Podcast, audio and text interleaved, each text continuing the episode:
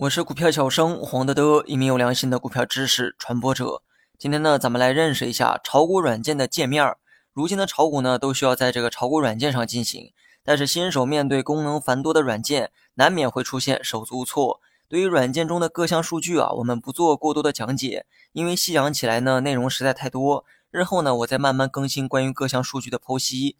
今天呢，我们就用两期音频来简单认识一下炒股软件。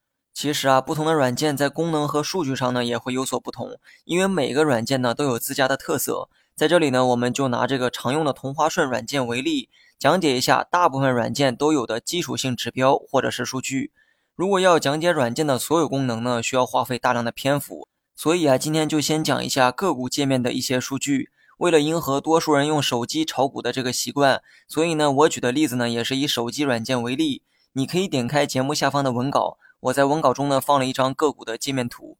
首先映入眼帘的是面积最大的一个分时走势图，也就是数字一的部分。这个区域显示的是股价实时变化的趋势。股价上涨，线条呢就往上走；股价下跌，线条呢就往下走。同样是线条，你肯定也看到了一条黄线。这条黄线呢是当天的均价线，也就是将当天股价的平均走势用线条啊给呈现出来。然后呢，再来看一下图二的区域。这个区域呢，写着三个字，叫分时量，也很好理解哈。这里记录的是每一刻产生的成交量，以一分钟为单位，将每分钟产生的成交量用柱状图啊给记录下来。如果你将手指啊按在某个时间点，那么你就能看到对应时间发生的成交数量。红色柱子呢，代表的是买入的数量；绿色柱子代表卖出的数量。红色柱子越长，说明买入的数量越多；绿色柱子越长，代表卖出的数量越多。这其中呢，你应该能隐约的看到还有灰色的柱子。你可以将灰色柱子啊理解为买卖双方平等的成交，也就是既非买入也非卖出。如何定义买入和卖出呢？会涉及很多计算的问题。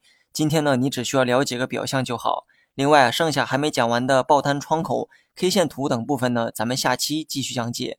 好了，本期节目就到这里，详细内容你也可以在节目下方查看文字稿件。